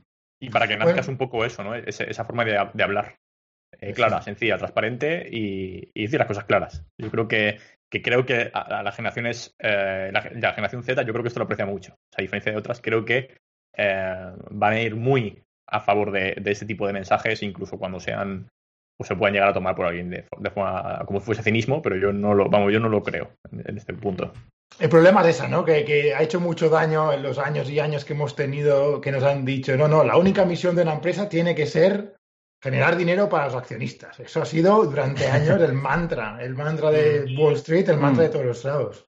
Mm. Pero esto para adentro, pero para afuera se ha dicho, no, no, tenemos una misión y unos valores muy claros, venimos a no sé qué, no sé cuántos. Y claro, la gente cuando escucha estas palabras ya no se las cree. Claro, claro, Y- ese es el problema. Sí. Claro. Y yo entiendo que mucha gente cuando escucha pues nuestros mensajes, nuestras entrevistas o nuestras redes diga, ya, ya, esto es lo que decís porque, pero detrás solo os importa el dinero. Que miren mi cuenta, les diría, número uno. Exacto, exacto. Y, y que, o sea, realmente hay empresas, y no hablo de Eura, hablo de muchísimas más empresas que ya están naciendo para tener un impacto positivo y que ponen por delante ah, la misión a- al dinero y que el dinero llegará y que estará bien que llegue, porque esto Mm. permitirá que crezcan más. Es una herramienta. Es un recurso. en más, en más, en más y más, pero que realmente existen las empresas que ponen la misión primero. Total. Aquí hay una frase que dice Adrià que me gusta mucho. Eh, eh, bueno, di- di- di la, de la No, dirá fiesta. tú, dirá tú, acá está, se te va a tomar. que tenemos que, montar, tenemos que montar una fiesta más grande, ¿no? Exacto. Eh, Sí. Exacto. La fiesta Y montada dado una fiesta más grande que la gente que está destruyendo el mundo, ¿no? La, la, la- Quedaos- que con el foco ahí porque va a ser la pregunta que va a decir Adrià a continuación de la mía. Pero yo nada, simplemente poner el foco en ti también, Bernat, como persona. Eh, hablando de veganismo, ¿qué es lo que te hizo cambiar tu dieta, tu historia de transición? Si nos la puedes contar, bueno, si la hubo, porque igual eres vegano de siempre. Claro, cuando le pregunten esto a Arán dirá, no, si yo siempre he sido vegano, o no, ya veremos qué pasa cuando sea mayor de edad, ¿no? Pero vaya, eh, ¿cómo fue tu historia en ese sentido? Pues mira, y, es una historia que me gusta explicar porque soy un vegano imperfecto, ¿no? Que muchas Mm. veces hay un purismo desde el veganismo de, guau, Mm. es que no entiendo por qué no son veganos, es que no entiendo. Pues a mí también me costó. Yo no, Claro. un día me levanto y digo soy vegano, pues no. Me quité la carne un día, un 1 de enero me quité la carne, después me quité el pescado, después a- al año me quité los huevos y la leche y a los seis meses me quité eh, el queso, ¿no? Lo hice pues súper lento seguramente, pero bueno, fue mi transición y es Mm, así de imperfecta, ¿no? Y, y creo que, que nació, la primera nació desde sostenibilidad más. O sea, Mm. el primer paso de la- la carne en sí, sostenibilidad. Y después, pues ya leí muchísimo y vi muchos documentales y vi, pensé, es que yo no quiero tampoco beberme esa leche. Mm. Es que de dónde viene esa leche, o sea, es un horror. Sí, sí. Y, Ya. y a mí no más seguramente de, bueno, de, sí, ética animal. La salud, la verdad, de momento supongo, porque, bueno, ya no sé si 30 años es joven o no, no sé. No sé dónde. Comparado con Roberto, Sí. comparado con Roberto nadie es joven. Pero, sí. Pero comparado con Adrià y conmigo sí que es joven. pero aún no me, no me preocupa muchísimo, no sé. O sea, Mm. sí, pero me mueve más la sostenibilidad y los animales que, que la Sí. salud. Sí. La salud sí que es verdad, bueno, que me corrija Adrià si lo opina, pero la salud con los años te va preocupando, evidentemente. Cuando llegas a pasar la cuarentena, sí que es algo que lo tienes a tocar porque te das cuenta de que tu cuerpo ya no tira lo mismo. Pero para mí, por ejemplo, en mi caso ha sido exactamente, bueno, en mi caso fue primero eh, animal, eh, luego pasó la sostenibilidad y en último lugar fue la salud, ¿no? Y sigue estando ahí. De hecho, en el fondo hago lo que hago no por salud. Y creo que es algo que ocurre bastante en el veganismo. Mm. Y yo, yo, yo creo que ahí, por ejemplo, si hubiera visto antes las imágenes que vi después sobre las granjas, Mm. seguramente hubieran sido los animales primero, pero yo Sí. tenía esa visión romántica de la granja. Yo vengo de un pueblo y, y como he visto tres vacas que están por ahí, pues ya me Mm. creo que todas las vacas están por ahí, pero no Claro. están por ahí las vacas. 100%. Y yo, Claro. yo creo que lo importante es que la gente vea lo que hay detrás de, de la carne, porque es, es algo que la mayoría de gente no querrá ah, apoyar. Total. Totalmente. Mm. Y ahí, pues podríamos pasar por Anonymous for the Voiceless, pero pasamos a la pregunta de Adrià, que va directo al grano, directamente lo que estábamos hablando ahora. Ten- tenemos, lo único- por cierto, una pregunta aquí en el chat también, ¿eh? Sí, si lo queréis podemos hacer. Está Justo. en inglés, Perdón, Rob, bueno. perdón, Rob. No, no, que, que le dé, le dé a Adrián. Iba a decir lo mismo justo. Sí, vale, vale. Um, nos pregunta Ticia, uh, what do you think will be the next big breakthrough on plant-based food and that we can expect? Um, cu- ¿cuál, cuál será la nueva revolución de, de- de la, de la comida basadas en plantas? Contento, contesto en castellano o en inglés. Contesta como quieras. Como quieras. Como mejor te sientas. O en catalán, Ah. si quieres, incluso. no, I, I think the next big step is to democratize prices, and this will happen for two main uh, things. One is we have to get more efficient. Uh, number one, we have to control more all the supply chain and find all these ways to to get cheaper, and also like reduce our margins. And this is not just about Euro, but all the industry. We have to make an effort now the following years reducing margins, even though if they are like much less than what we should expect from a margin in a supermarket or a restaurant. And second, hopefully, like institutions, governments around the world stop giving money to traditional meat and start to give like funds and projects and put this protein transition at the very center. So they put effort and resources in making this happen. And when this money that goes to traditional meat goes to plant-based meat, plant-based meat will be much cheaper because uh, there are millions, just millions. Like I think in the first six months, just in Spain, just for advertisement of like eat more meat or the meat from Spain is good. Like as a country, we receive more than 12 million euros just for advertisement. just not not for like making meat cheaper or like helping uh, farmers. No, no, no. Just at That's mental. to That's make mental. people understand that we should keep eating meat. Like even with a campaign that's called beefetarian, like making jokes of flexitarian, like telling people to Mm. eat more beef when all the organizations worldwide are saying like actually red meat is it provokes cancer, diabetes, and like all the organizations are saying that we should eat less red meat, not just for environmental issues, but also for health issues. Hmm. So it's a bit like sometimes institutions go a bit disconnected that uh, that of like consumers and organizations, and hopefully this stops and like institutions put this at the very center. Ujú. Bueno, por ser que no hablabas inglés antes de irte a Inglaterra, eh, fue una, buena experiencia, ¿eh? muy bien, muy bien. Pero bueno, traducimos un poco para, para, para la audiencia en español, ¿no? Más que nada es democratizar y parar. Bueno, si quieres hacerlo tú, Bernard, seguro que lo harás mejor que yo. Pero Yo creo que pasa por, por dos por dos grandes ah, focos, ¿no? Un foco es ser mejores como industria plan-based nosotros, mejorar los, la eficiencia de toda la cadena de suministro y de producción, logística y distribución, y ahí hacer un esfuerzo en reducir márgenes también, aunque sean márgenes que deberían ser más altos si los comparas con otros productos que estén en los lineales. Y número dos, que las- los esfuerzos de las instituciones vayan a, vayan a ayudar a esta nueva economía plan-based y no y dejen de, de- dar millones y millones a una industria que es evidente que, que es cortoplacista, que no va, o sea, que se va a quedar obsoleta en los próximos años y que no tiene sentido intentar ponerle parches, ¿no? Que lo que tendría sentido es intentar ayudar a que transicione hacia una, una producción plan-based.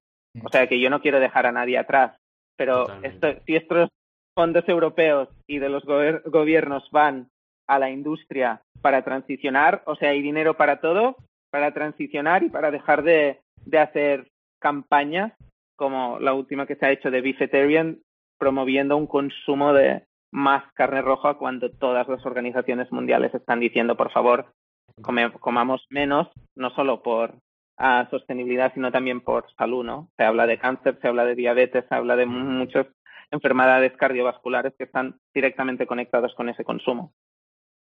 100%. Muy bien, muy bien. Nos dice Ticia, para, para ya acabar con ella, y dice que los subsidios son totalmente ridículos.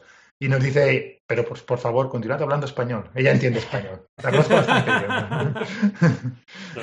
Bien, bien. Sí, eh, yo lo que iba a decir, iba a aprovechar que, jope, ya que eh, creo que eh, Bernardo lo está demostrando lo, lo valiente y, y, lo potentes que son Neura y un, poco, un pequeño CTA a la, a la, audiencia que nos esté escuchando, creo que es una buena oportunidad para preguntar y preguntas quisquillosas incluso, que yo creo que Bernat va a responder muy bien. Así que si, sí. si alguien se atreve, adelante, ir preguntando. Es verdad, están un poco tímidos hoy, ¿eh? porque normalmente preguntan un montón la gente. Sí, que, sí, sí. Animaos, animaos. Animaos a preguntar, no sintáis aquí, ay, están entrevistando ellos y yo no digo nada. No, no, claro, incluso yo creo que es un momento para preguntar gente que a lo mejor tenga dudas de, oye, eh, sí. saturadas, ¿sabes? Incluso un poco cómo gestiona todo esto, que seguro que hay gente que tiene dudas. Ah, tenía una. Algo más por técnico. Ejemplo, ¿por qué no haces tú la, la tuya de, que tienes aquí en amarillo? La... Pero no hace. Ah, ¿ahora ya? Sí, sí, dale, dale ahora. Yo creo Ah, que, vale. que cuadra bien. Que la tenemos más adelante en la escaleta. Vale, eh, yo te quería preguntar eh, con respecto al marketing, ¿vale? Que prolifera en el sector vegano en general, de crear alternativas basadas en productos que consumen los no veganos. Es decir, ejemplos, bacon vegano, pollo vegano, queso vegano, cualquier cosa vegano, ¿no? ¿Qué, ¿Por qué crees que se hace esto? ¿Y cuál es tu opinión sobre esto? ¿no? Un poco que le expliques a la gente tanto yo que no soy vegano como la gente no vegana de, que esté en la audiencia, ¿no? Pues por entender por qué se utilizan ¿no? esos términos y bueno, ¿qué opinas sobre esto? Y, o sea, la mayoría de veganos no se han hecho veganos porque no les gusta solo la carne, el pescado, los huevos, la leche o el queso. Se hicieron veganos porque no les gustaban las consecuencias de estos. Y ahí está la clave, ¿no? Yo creo que muchas veces se nos dice por qué intentamos imitar el pollo, pues porque nos encanta el pollo. A mí me encantan las recetas con pollo, pero no me gusta que haya un pollo en una granja encerrado. Y si puedo conseguir mm. ese pollo directamente de un vegetal, pues todo esto que me, que me llevo, ¿no? Uh, y ahí ya más directamente en los términos, que es un debate, ¿no? De por qué usáis carne, por qué le llamáis hamburguesa, por qué no le llamáis, no sé, cilindro, disco, lo que sea. Sí, otra cosa. Yo, yo creo que, que, el lenguaje, los idiomas deben estar al servicio de, de, la sociedad y sobre todo deben ayudar al progreso. O sea, lo que no pueden ser es barreras de, de progreso, porque no tendría ningún sentido, ¿no? Y, y para mí este, este es el, es que es así de fácil. Yo cuando me hacían preguntas sobre la Unión Europea y su bueno, su propuesta de llamarle disco es como intentar poner puertas en el campo no tiene sentido. O sea, porque haces el ridículo. Y porque después, cuando entre alguien en un restaurante, seguirá llamándole leche de soja. Y porque después, cuando alguien pida eura, pedirá pollo vegetal. No le llamará proteína de soja, no sé qué, no sé cuánto. Claro, es que no pasará. Ya ves. Ya. Economía del lenguaje al final, 100%. Mm. Sí. sí y, y, porque al final la relación es así, ¿no? Eh, eh, justo lo que acaba de decir, bueno, Oatly, eh, marca de, de, bebidas, de leches vegetales, o de bebidas vegetales, como, como han obligado a llamar, ha hecho una campaña muy fuerte so, sobre esto y al final tú vas a eso, vas a una cafetería, tienes leche de avena, leche de soja, no digo bebida de soja, o, que es lo que dice, ¿no? Al final, el movimiento social, ¿no? Lo que hablábamos antes. Al final, la gente es quien va a decidir, eh, la demanda es quien, quien, quien decide y, y, por mucho que obligas a cambiar el nombre es que la gente va a llamarlo así porque lo relaciona así, porque es la forma más fácil de, de entender lo que está buscando. Claro, totalmente. Sí. Y es que al final estas decisiones y estos miedos y este prote proteccionismo viene de muy, muy poca gente. ¿eh? Sí. Que es muy mm. poca gente poniendo la presión para que esto pase. O sea, si hacemos una encuesta en la calle, a nadie le importa. A nadie quiere que se llame bebida. A la gente no le importa, no le preocupa, no le genera ninguna duda. Todo el mundo sabe que es de avena si es leche de avena. La gente Obvio. no debemos, debemos, tratar a los consumidores y a las consumidoras con un poco más de, de respeto. Creo que la industria a veces pone unas leyes que son desde tratar a los consumidores desde tontos. Hmm. Supongo no que supongo que la duda no está tanto en las leches, que yo creo que es el ejemplo más fácil, ¿no? Porque como ya lo dice el nombre, leche de avena, sabes que es de avena, obviamente, ¿no? Creo que es más en las carnes, ¿no? Y en otros productos, o queso vegano, dices, bueno, ¿de, de qué es, no? Creo que la, el desconocimiento de la gente, ¿no? Que, no, que, que la cultura popular de, de qué está hecho el queso vegano o de qué está hecho un chorizo vegano, un bacon vegano, no El se sabe. Lo, anacardo- lo- lo saben los veganos, evidentemente, Sí. lo conocen, pero no lo sabe todo el mundo. Supongo que cuando la gente ya lo entienda, ¿no? Esté extendido, ya dará igual el nombre, porque ya sabes de qué es, o qué tiene, o qué es. Mm. Es un punto súper interesante y creo que desde la industria plant-based debemos, debemos trabajar para que se entienda, no solo los veganos, sino todo el mundo, ¿no? Pero lo que yo hablo es del, del nombre de formato, que se pueda llamar chorizo, y después que quede muy claro de que, de que si viene de la Mm. soja, pues chorizo, chorizo de soja, ok, que la gente lo pueda entender, pero que no Claro. nos tengamos que inventar nuevos nombres a un, a un formato que la gente ya entiende. Mm. Sí, ya, ya te digo, yo, eh, yo que no soy vegano, por ejemplo, a mí me da igual que se utilice el nombre, pero es verdad que puede, puedo tener desconocimiento, ¿no? Imagínate, yo voy a un supermercado y sin tener ni idea de qué alternativas hay veganas, yo veo tres marcas diferentes de chorizo vegano y pueden ser tres productos completamente diferentes en composición, pero como se llaman los tres chorizo vegano, por ejemplo, ¿cuál cojo, no? Tengo que leer el- los ingredientes, tengo que leer, ¿sabes? Es simplemente eso, supongo, ¿no? Eh, a- me imagino, vaya, que en el momento en el que se extienda más o se estandarice más, ¿no? Supongo que forma parte de, del proceso, ¿no? De estandarización de los productos y demás. Tocas un tema importante porque los veganos estamos muy acostumbrados a leer etiquetas, básicamente Mm. para evitar ingredientes. Este punto. Ahora me llevo muy- las gafas al supermercado. Sí, sí, sí, si sí. no, no Es muy interesante el que comentas porque los veganos estamos como habituados a leer, a las etiquetas para evitar ingredientes no veganos, ¿no? Y esto nos hace, pues eso, que vamos ya con una con un acercamiento a este Claro. de productos más A seguro, ver. digamos, ¿no? Mm. Que, que conste que yo también leo etiquetas, pero cuando Mm. cojo una bandeja de pollo no leo la etiqueta, Claro. porque claro, pone pollo. claro, claro, ¿Sabes? claro. O sea, muslo de pollo, vale, pues ya sé lo que me entiende eso. Me refiero Mm. en la parte más de carnes, ¿no? Evidentemente, Sí. cuando estás comprando un procesado, sí que lees, ¿no? Eh, a ver qué lleva y todo eso, Mm. evidentemente, sí. Yo creo que esta transición, o sea, durante los años que transicionemos, llegaremos a una sección que nos pase en la sección de carnes, en la, la sección de proteína, y ahí, como ahora estamos acostumbrados a ver pollo, cerdo, vaca, pues veremos pollo, cerdo, vaca, soja, ah. Ah, habrá muchísimas más opciones de proteína. Con, o sea, Sí, sí, seguramente, o sea, Eura Pollo no estará en la sección de pollo. O sea, la gente se le tendrá que Sí. ayudar a entender que se puede llegar a la experiencia del pollo desde el guisante o desde la soja. Aunque bueno, no sé, no sé si sabes, Ber- Bernat, que aquí en Inglaterra se han hecho experimentos de dónde posicionar las carnes alternativas y venden mucho mejor cuando pones el pollo vegano al lado del pollo. Nosotros también, ¿eh? Sí, Pero en un futuro, cuando estas secciones sean mucho más complejas y haya Claro. muchísimos más productos, la carne de origen animal ya sea mucho menor, habrá mucho espacio para explicar y ayudar al consumidor a, a navegar ¿no? entre las opciones. Ujú. Ahora mismo Mm. sí es así, porque hay pocas, pero en un futuro habrá, o sea, ya hay estudios que en 2040 el 60% de la carne ya no será de origen animal. O sea, esto quiere decir que vamos, o sea, va a haber una 20 revolución en los cereales de los supermercados. Claro. Sí, van a tener que evolucionar. Pero es normal, ¿no? O sea, yo creo que forma parte de la transición. O sea, ahora tú vas al supermercado y ves eh, sección bebidas azucaradas, ¿no? Que tienes 3.000 millones de bebidas y hace 100 años no existía eso. Quiero decir, Es la que gente ha incluso hace entendido... 20 años, hace, hace 20 años de los lineales eran totalmente diferentes, han Por estado eso, evolucionando eh, constantemente. Evi- Exacto, o sea, yo creo que los supermercados, evidentemente. Las bandejas, yo cuando era pequeño, ahora ya veis cómo de viejo uno soy, pero no había bandejas de pollo en el supermercado, no existía eso. Vas a la No, no. charcutería No, y... Ibas a la charcutería, punto. Se está perdiendo el, el, la- el corte, ¿no? La charcutería. Mm. De, la gente ya va a bandeja, ¿no? Eh, Mm. Yo recuerdo acompañar a mi madre cuando, cuando la crió y, y mi madre compraba todo a peso. Sí, sí, sí. Mm. Compraba pues 100 gramos de no sé qué, 100 gramos de no sé cuánto. Y ahora no, ahora la gente a- no hace eso. Acaba de tocar un punto muy interesante, Al. Eh, ¿Habéis pensado alguna vez vender directamente filetes enteros de Eura que los corten? Eh, estamos, estamos trabajando en ello, nos encantaría. O sea, a mí la cultura de, de carnicería y toda esta experiencia me encanta. Me encantaría llegar al punto de que haya tantas carnes distintas que puedas pedir grueso, no, no, es que quiero Mm. empanarlo. A mí, o sea, esto me Sí. encanta. O sea, yo soy de pueblo, un pueblo de 2.000 habitantes y toda mi familia siempre ha ido a la carnicería del pueblo y me han, o sea, me, me encanta la experiencia como experiencia. Lo único que no me, que me gusta es el impacto que tienen las cosas que están en la vitrina.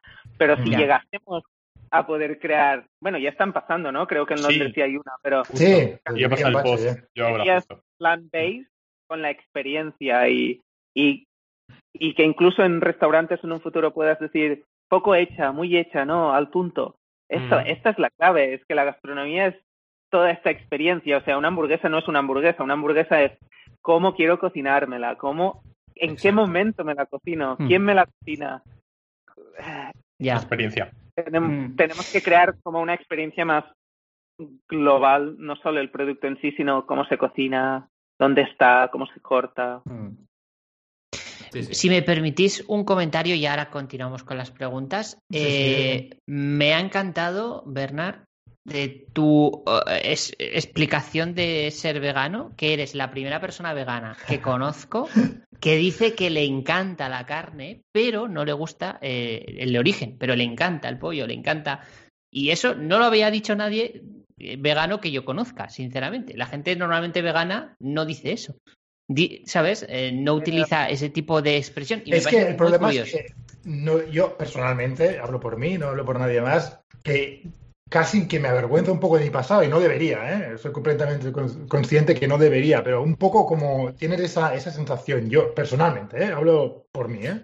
No por nadie más. Mm, bueno, claro, es que aquí, aquí nos da un poco pie Alberto a contestar, porque claro, como es que tiene un podcast con tres veganos, es en plan, pues algo tendremos que decir al respecto, ¿no? Sí, no, Pero- por supuesto, por alusiones podéis decirlo. Yo digo lo que, lo que que sí, y- he oído. y o sea, me encanta sí. oír que lo ves como algo positivo, ¿sabes? Ahora Hombre, cuando por yo hable con supuesto. veganos- cuando, me hable con veganos lo tendré en cuenta. Muchas gracias. Sí, Creo que es una buena forma de trasladar el mensaje, ¿eh? os lo digo como Sí, sí, sí, feedback sí. de no vegano, ¿no? De, mm, de en vez de decir, en vez de ponerte a la defensiva, por así decirlo, o trasladarlo desde ese punto de vista de no, no como, no me gusta, no sé qué, o, o otra cosa, No, yo no- yo decirlo, no no, sí. Bueno, nunca nosotros- yo- Eso no lo he dicho nunca. Yo creo que aquí no lo decimos nunca, pero bueno. No. Eh, bueno, yo en mi caso lo único que digo es que no echo de menos nada, porque es verdad. O sea, lo que no voy a hacer es engañar a la gente. O sea, no echo de menos la carne, no echo de menos los huevos, no echo de menos el queso. Y además mi transición fue rápida. Pero claro, es mi caso personal. Evidentemente hay gente que le cuesta muchísimo más y, y que echa de menos estos alimentos y, y que recuerda, tiene el recuerdo y, les, y, dice, ah, qué bueno que estaba. Bueno, supongo que va un poco a personas, ¿no? Pero vaya que estoy 100% de acuerdo con Bernat en que hay gente que, que es vegana y que, y que recuerda ese sabor y le, le gusta recordarlo y le apetece replicarlo también con la dieta vegana, o sea, 100%. De ahí Eura, digo yo, ¿no? Sí, sí, sí. Sí, sí, por supuesto. Bueno, yo, yo- yo soy de los primeros que casi todas las semanas compro Eura. Ya no solo también porque, el- eh, sino porque me gusta probar unos platos. Y cojo Claro. y un plato de mi abuela lo hago con Eura y Claro. cosas así, ¿no? Y eh, Mm. recetas andaluzas, cosas así. Em, yo, yo tampoco he dicho que, que la odie. Sí que es cierto que puede ser que no lo digas con gente, eh, porque como que no te... Tienes tanto rechazo a no hacer eso que puede ser que tiene ra- razón Alberto que no lo digas el Hmm. me gusta la carne, pero ya, ¿sabes? A lo mejor debías explicarlo de esa forma. Es un feedback Pero fíjate ¿eh? que. Y como lo ha hecho sí, Bernat, es, mola. Explicándolo Eh, con esa frase, eh, creo que callas más bocas que a- abrir debate, ¿eh? O sea, creo que cierras ver, muchos debates, ¿eh? También es cierto que, que mi gente cercana sabe, porque me ha visto hace tres años, dos, eh, dos, y, dos y medio, que comía jamón, no comía eh, pollo, ¿sabes? Eh, entonces saben que evidentemente no, te- no es que de un día para otro te deja de gustar, sino esas son las consecuencias, ¿no? Pero es verdad que a lo mejor recalcar eso más puede ser Mm. interesante. Y a mí me pasa como Total. Valentín, yo tampoco lo echo de menos. Ahora, Mm. eh, un buen eura me como y estoy más contento que... Sí, sí. Y aquí solo añadiría, yo echar de menos tampoco echo de menos ahora, pero no me hice ve- vegano porque no me gusta el pollo. Exacto. Esa es la- esa- Mm. ese es el mensaje, Eso ¿no? es. Porque Claro. me también, gustaba ¿eh? y igual, ¿eh? Completamente igual. A mí me gusta apoyo. el día que estaba, o sea, es, es que me acuerdo, estaba en Polonia de resaca un 1 de enero con mi mejor amigo y estábamos comiendo un taco en un mexicano de pollo. Y cuando me lo comía le estaba diciendo a Sergi, Sergi, yo dejo la carne. Pero yo me estaba comiendo un taco en ese Claro, momento. ¿eh? Y digo, la última carne que me como, me la voy a comer a gusto, pero la última que como. Y ahí de- dejé la carne. Estos Y- puntos de y inflexión son bonitos, ¿eh? Perdón, Mm. perdón, verdad. Didi.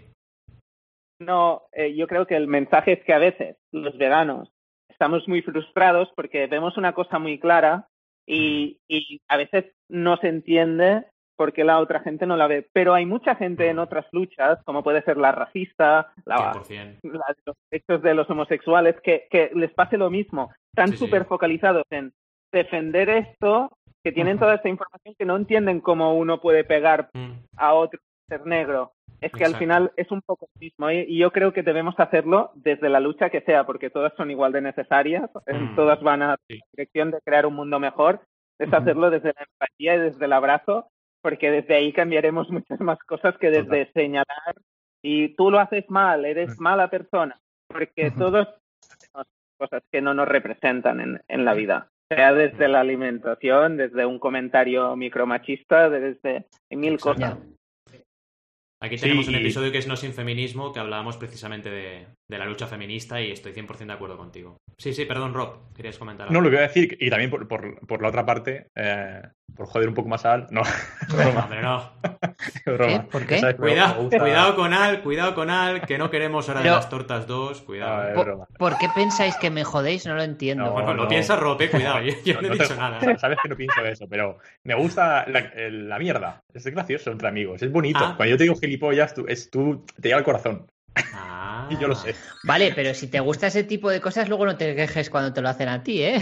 No, no, si yo no me quejo, si yo he Ah, encantado. vale, vale, No, vale. lo, que, lo que iba a decir, eh, olvidando este comentario de chorra que he soltado, eh, es que eh, en todas estas luchas, cuando está contando Bernat, eh, una cosa que, que yo veo es que te identificas mucho porque eh, también pasa que desde la otra parte, como que enseguida, eh, como te hacen como la víctima o te suelen de- decir que les Mm. estás, les estás increpando o, o un poco suele ser esa reacción la del resto de la gente cuando realmente tú ni le estás diciendo a nadie nada, ni es tu vida, simplemente defiendes una cosa y no estás en ningún momento ni insultando al otro. Pero lo que quiero decir con esto es que como, como que siempre, en la otra parte también se ve un mensaje súper violento y agresivo y en contra de su forma de vivir, que no es el caso. Eh, Mm. pero que se suele ver también eh, ese primer... Sí. Es- sí, Ah. estoy, te entiendo ¿Me perfectamente. habéis entendido, no? ¿O me he explicado Sí. Sí, sí, te entiendo lo que quieres decir. Yo creo mucho en el poder del lenguaje y, y creo que a veces desde todas las luchas tenemos que aprender a ser más inclusivos, abrazar más y creo que allí todos podemos mejorar, Mm. yo incluido. Y por ejemplo, hay, hay un test que he hecho con amigos que normalmente mis amigos veganos cuando van a un restaurante y no hay opciones se enfadan. Ah, no hay opciones, voy a poner una Google Review negativa. Y ahora les he dicho, haced una prueba.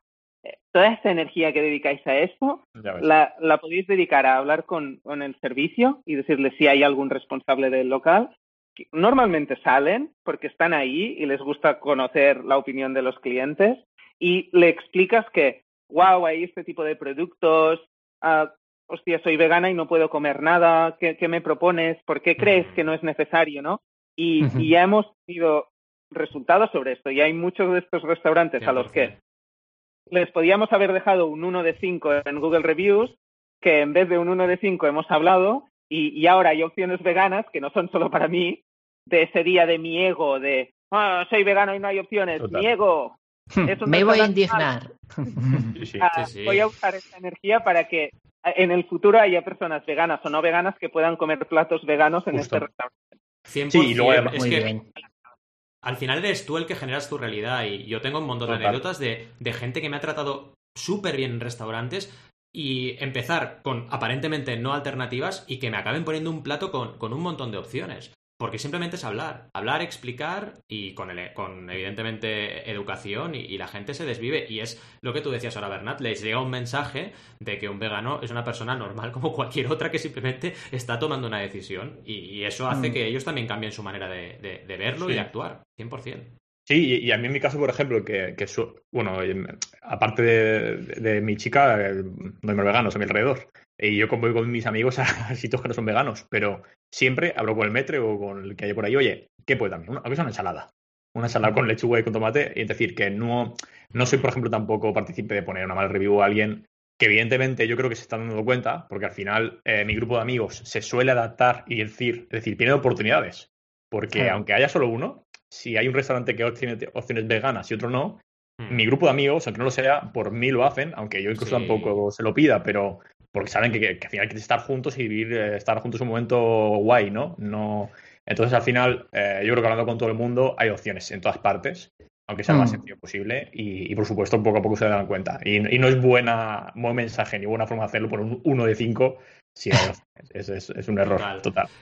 Creo, Sí. chicos, que hemos hecho una buena avanzada dentro de lo que era nuestra entrevista, Sí. porque hemos contestado prácticamente a muchas de las cosas que, que teníamos de aquí Mm. al final planificadas.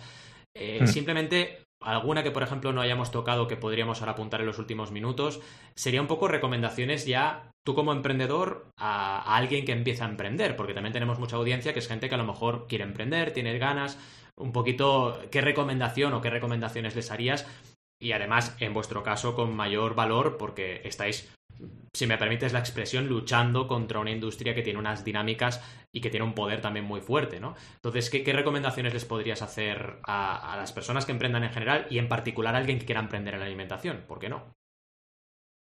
Pues diría que, que, les mueva la misión por la que lo crean, porque si no se van a aburrir y van a ver el primer año que no les funciona y se van a cansar.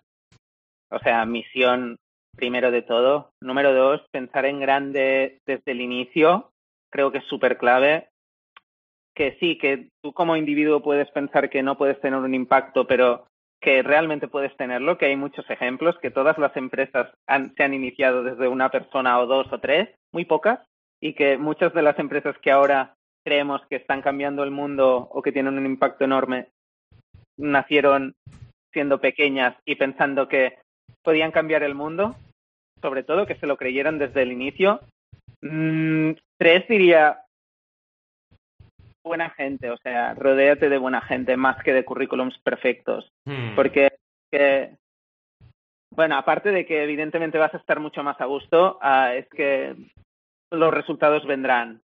Y mm. yo creo que invertir en recursos humanos desde el inicio es, es una recomendación que haría a la gente. Que, que parece una tontería, que seguramente en ese día te imaginas ese sueldo debería ir a un comercial. No sé, piénsalo dos veces. Mm. ¿Qué tipo de empresa quieres a futuro? Y, y toda la cultura se tiene que crear desde mm. el inicio. Y número cuatro y último seguramente, diría sobre todo a la gente que no, nos escucha desde España que, que desde España también se puede cambiar el mundo, que también se pueden crear empresas con un impacto positivo, que también impacten a, a Estados Unidos, que también impacten a la China, que el mundo está hiperconectado y que nos quitemos esa, no sé, ese peso de desde aquí no podemos, tenemos que pensar en pequeño, vamos a crear una pyme, que está muy bien, pero que si quieres tener un impacto súper grande en el mundo también lo puedes tener desde mm. Barcelona, desde Jaén y desde Cantabria, da mm. igual. Seguramente algunas más fáciles que otras por cuestiones bueno de transportes y logísticas, ¿eh? pero que se puede cambiar desde, desde donde sea el mundo y que yo creo que es un aprendizaje que, que yo me llevo de, de esto, ¿no? De, al principio yo creo que pensaba nunca podremos competir, bueno, competir, o sea, estar al mismo nivel que Beyond Impossible. No sé, puede que en cinco años piense que Eura puede estar al mismo nivel. Si lo hacemos bien, podemos estar al mismo nivel. Uh -huh. Y si no, pues no estaremos, pero podemos estar. Yo creo uh -huh. que, que, esto es un gran aprendizaje. Y, y, otro, algo que también está muy conectado con, con pensar en grande y, y, y, España, es que no escuchemos a toda esta gente de nuestro alrededor de ya te, no te compliques la vida, es que ya verás que te irá mal.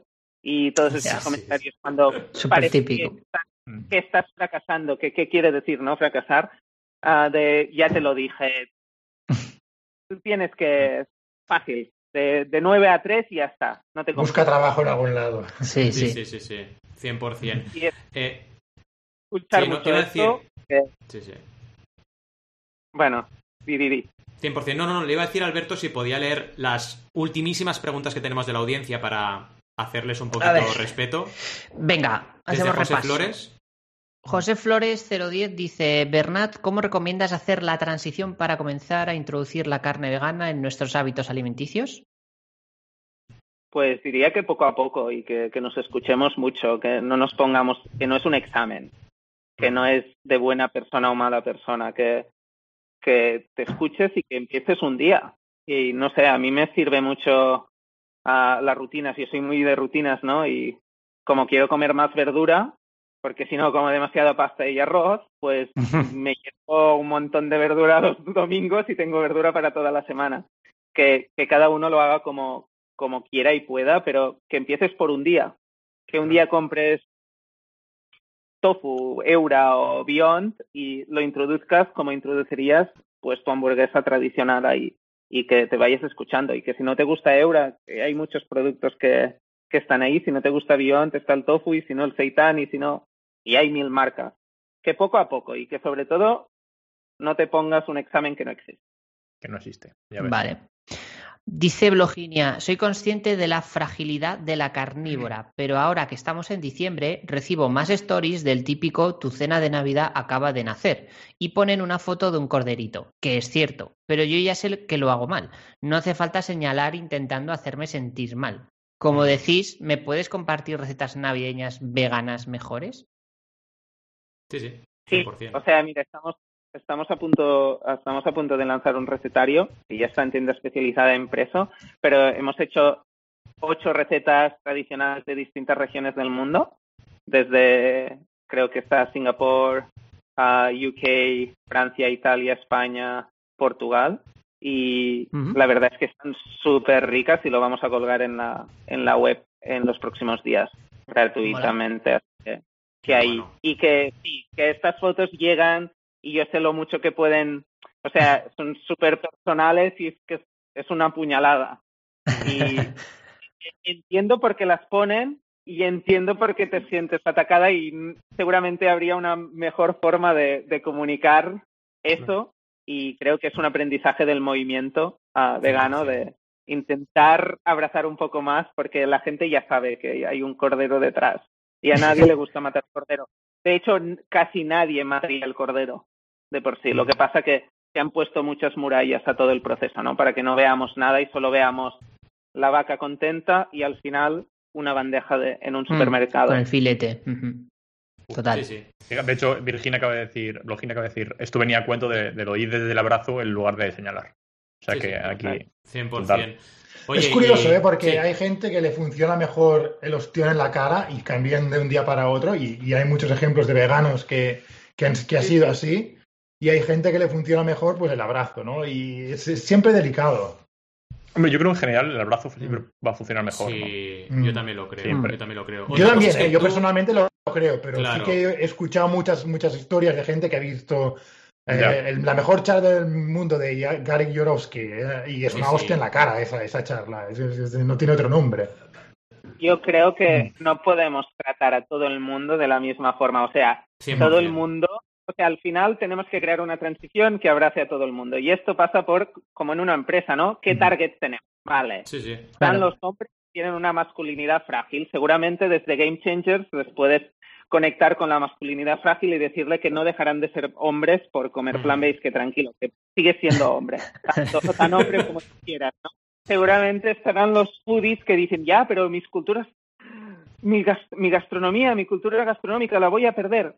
No, pues pongamos herramientas que ayuden a transicionar esta cultura gastronómica a una cultura gastronómica que se, que se asemeje mucho, pero que simplemente quite a, al animal de intermediario, ¿no? Al final habrá mucha gente y lo que debemos hacer es una transición que no nazca desde el ombligo del 1% de veganos que hay en el mundo, de mm. cómo nosotros lo hicimos y lo que cuánto sufrimos en ese momento porque solo había bloques de tofu y no había nada. y la gente... Gracias por sacar el tema de la superioridad moral, porque era un tema que era delicado. Digo, ostras, como lo saque aquí nos le pegamos, ¿eh? Pero parece que lo hayas tocado. Tranquilo. Entiendo que mucha gente que, que lo hizo desde las legumbres piense que y se ponga nerviosa porque no la gente, la gente no lo haga no lo haga desde mm. las legumbres, pero si no la gente no lo hace desde las legumbres, haz algo.